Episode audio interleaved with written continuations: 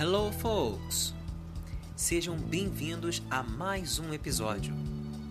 I'm a teacher, Leandro Triani, professor da Rede Estadual de Ensino do Rio de Janeiro, e quero agradecer desde já a sua companhia neste episódio. No episódio anterior, falamos sobre os elementos que compõem a carta do leitor.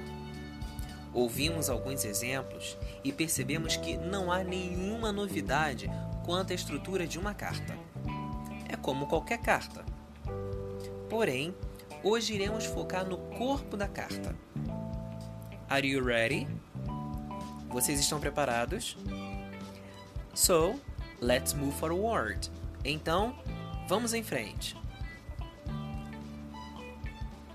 Precisamos entender que o que diferencia uma carta de outros tipos é o corpo da carta. Nele deve haver três elementos que são tese, argumento e contra-argumento. Ao analisar uma carta do leitor, por exemplo, a ideia principal inserida na carta é chamada de tese. Já o argumento é a base, a essência para apoiar a ideia. E o contra-argumento é uma ideia que pode ser apresentada como contrária à tese, mas que vai ajudar a sustentá-la. Vamos entender um pouco melhor essas definições? Então, acompanhe comigo a leitura de uma carta escrita por Charles Henry. Irei focar no corpo do texto, onde encontraremos os três elementos que fazem parte do corpo da carta. Ah, Caso queira acompanhar a leitura do texto de forma escrita, e se isso te facilitará na compreensão, abra na página da aula 1. Now, listen.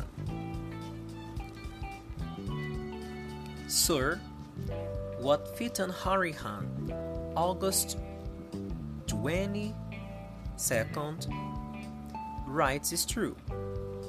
But the elephant in the room is that, in these harsh economic times, many cannot afford adequate dental treatment. Also, there is no mention of a reduction in fees to meet the economy realities that face the nation general, yours, etc. Charles Henry. Na carta de Charles Henry, você pode notar que ela é bem objetiva. Ele só usa três sentenças.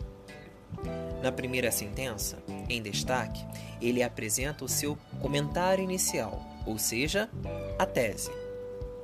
Listen. What Fitan Harihan, August 22nd, writes is true. O que Fintan Harihan, no dia 22 de agosto, escreve é verdade. But the elephant in the room is that, in these harsh economic times, many cannot afford adequate dental treatment. Mas o problema é que nesses tempos de crise econômica, muitos não podem pagar um tratamento dentário adequado. Nesta segunda sentença, temos a presença do argumento.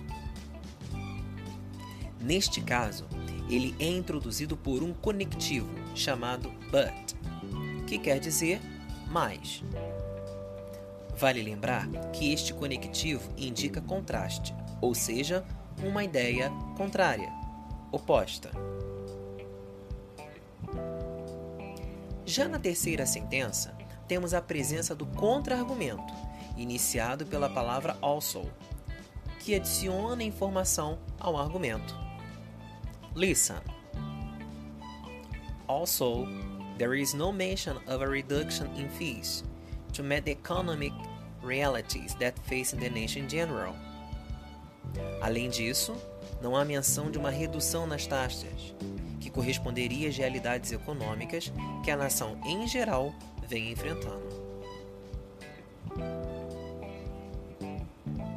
Perceba que o universo de pessoas que escreve cartas para a redação de um jornal ou uma revista, assim como a carta do leitor que ouvimos há pouco, é variado. Isto é, pertence um conjunto de indivíduos que desempenham diferentes papéis na sociedade da qual fazem parte. Esses indivíduos, que podem ser médicos, professores, estudantes, políticos, aposentados, donas de casa, entre muitos outros, cumprem uma função social, pois representam a voz, a opinião da sociedade sobre os fatos que são considerados importantes.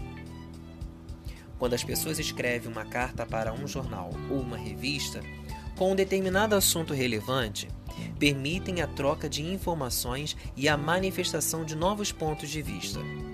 Por isso, o gênero carta do leitor surgiu com o estreitamento da ligação entre a imprensa e o público e da necessidade do leitor do jornal ou da revista de opinar, através das cartas, sobre o conteúdo dos textos publicados, artigos, reportagens, notícias e muitos outros. Então, que tal você elaborar uma carta escolhendo um determinado assunto relevante para que assim você possa expor seu ponto de vista? Não perca tempo. Aproveite este momento para exercitar o seu vocabulário e principalmente manifestar suas opiniões.